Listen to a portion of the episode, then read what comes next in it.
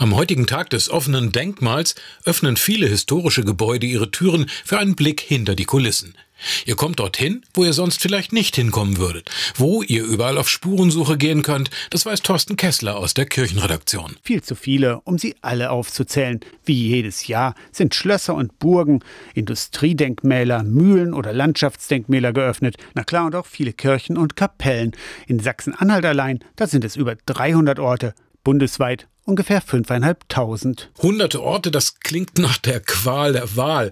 Wie finde ich raus, wo ein Denkmal geöffnet ist, welche Kirche, welches Schloss mitmacht beim Denkmaltag? Bei Kirchengemeinden, da kann man einfach mal in den Schaukasten nebenan schauen, aber ansonsten am einfachsten natürlich übers Internet.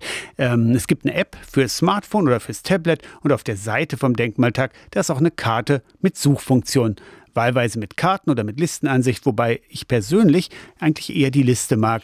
Ähm, man kann auch noch sortieren, ob das Denkmal mit öffentlichen Verkehrsmitteln zu erreichen ist oder ob es Parkplätze gibt. Auch wichtig ist der Zugang barrierefrei. Mit dem Rolli, da kommst du eher schlecht hoch auf die Kirchtürme oder vielleicht auch runter in die Gruft. Was macht für dich den Tag des offenen Denkmals aus, Thorsten? Immerhin die größte bundesweite Kulturveranstaltung mit Millionen von Gästen. So jedenfalls schreiben es die Organisatoren der Deutschen Stiftung Denkmalschutz. Naja, einmal finde ich es immer cool, dass man dorthin kommt, wo man sonst eben nicht hinkommt. Also mal hinter verschlossene Türen schaut, auf Kirchtürme klettert oder, wer sich vielleicht mal ein wenig gruseln möchte, auch mal in eine Gruft runtersteigen kann. Vor allem aber finde ich, der Tag des offenen Denkmals, der aktiviert die Leute. Die freuen sich also auf Gäste, die erzählen gern über ihr Denkmal und zwar ganz egal, ob das eine Kirche, ein Schloss oder auch archäologische Ausgrabungen sind.